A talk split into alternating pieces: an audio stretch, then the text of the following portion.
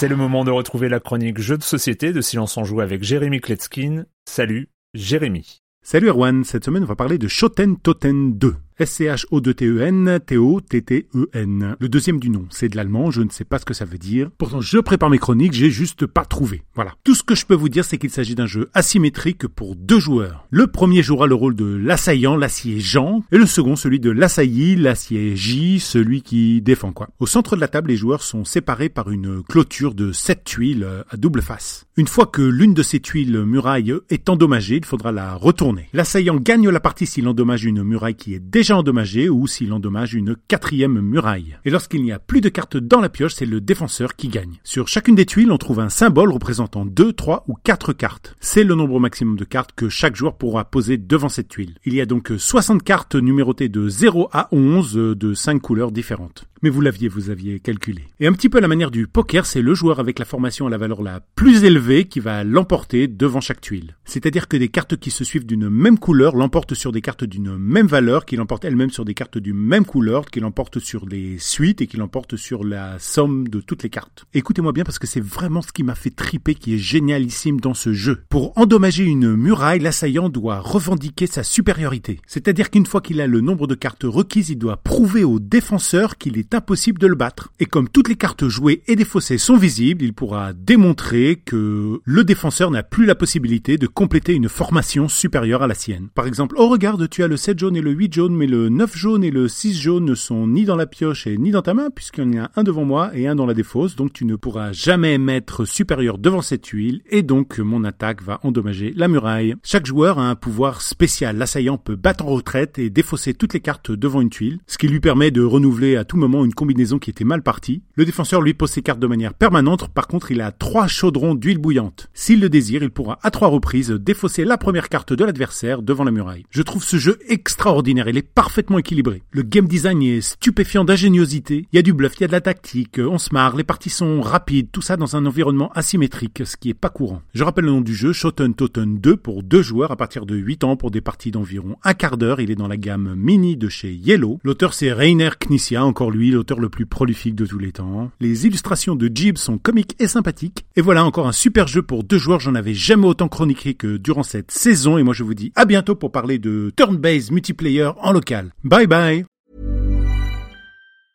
Hey, it's Paige DeSorbo from Giggly Squad. High quality fashion without the price tag. Say hello to Quince. I'm snagging high-end essentials like cozy cashmere sweaters, sleek leather jackets, fine jewelry, and so much more. With Quince being 50 to 80% less than similar brands. And they partner with factories that prioritize safe, ethical, and responsible manufacturing. I love that. Luxury quality within reach. Go to quince.com slash style to get free shipping and 365 day returns on your next order. Quince.com slash style.